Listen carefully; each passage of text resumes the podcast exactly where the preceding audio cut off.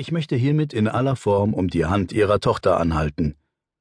Mit diesem oder einem ähnlichen Satz sollte ein unbekannter Yale-Absolvent und kleiner Angestellter zu Beginn der 1920er Jahre den Grundstein für den Aufstieg seiner Familie zu einer der mächtigsten Dynastien der USA legen.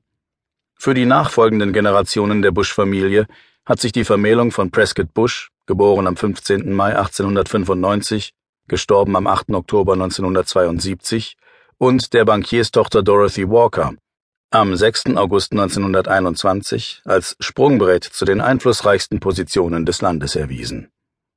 Sowohl für Prescott selbst als auch später für seinen Sohn George Herbert Walker Bush und für seine beiden Enkel George Walker und John Ellis Bush wurde die Walker-Familie zu einem der wichtigsten finanziellen Stützpfeiler für viele wirtschaftliche und auch politische Unternehmungen. Die Geschichte der Bush-Dynastie vor dieser Vermählung zeigt auf den ersten Blick keine wirklichen Auffälligkeiten auf. Die Mitglieder der Familie Bush erscheinen zum Ende des 19. und zum Beginn des 20. Jahrhunderts als ganz normale soziale Aufsteiger, die sich durch einen aktiven Geschäftssinn nach und nach ein beachtliches Vermögen erarbeitet haben und sich somit auf dem steilen Weg zur Oberschicht befanden.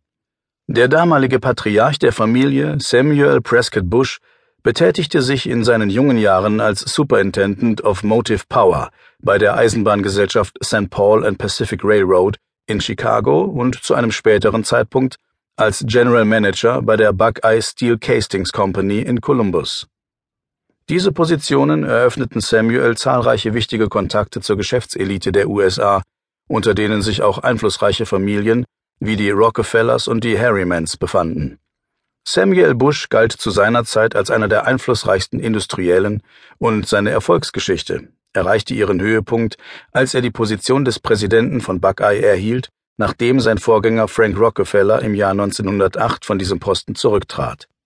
Samuel besetzte den Stuhl des Präsidenten des Unternehmens bis ins Jahr 1927.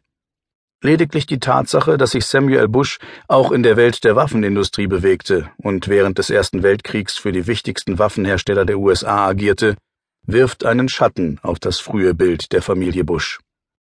Als sein Sohn Prescott Bush die Welt der Hochfinanz betrat, verfinsterte sich dieser Schatten jedoch zusehends, denn wie die Geschichte zeigt, beteiligte sich Prescott an Geschäften, die sich bei einer näheren Betrachtung nicht immer in einem ethisch einwandfreien Rahmen bewegten. Die Nachkommen Prescotts sollten diese Geschäftsmethodik zu einem späteren Zeitpunkt noch um ein Vielfaches übertreffen und perfektionieren. Prescott Bush muss wahrlich als der Wegbereiter der Familie zu den höchsten Sphären der Macht angesehen werden. Prescott Sheldon Bush erblickte am 15. Mai im Jahre 1895 als erstes Kind von Samuel Prescott Bush und seiner Frau Flora in Columbus, Ohio, das Licht der Welt. Flora und Samuel Bush werden von verschiedenen Zeitzeugen als liebevolle Eltern beschrieben, jedoch prägten Samuel und Flora ohne ihr Wissen bereits zu dieser Zeit die spätere Familiendynamik der Bushs.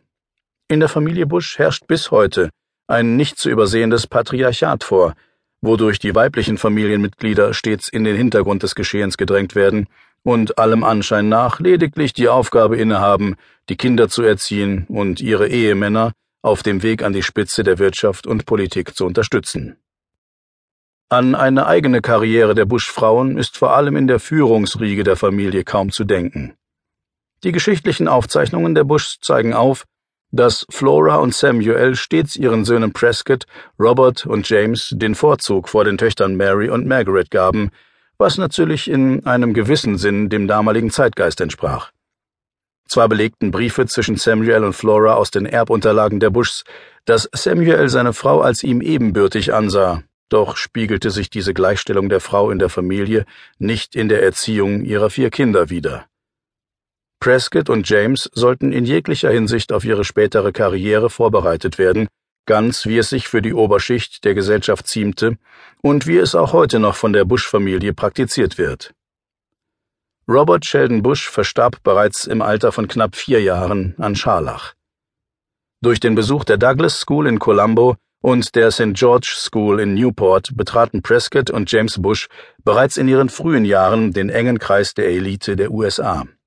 Vor allem die St. George School galt als elitäre Bildungseinrichtung, die ausschließlich Jungen aus der reichen Oberschicht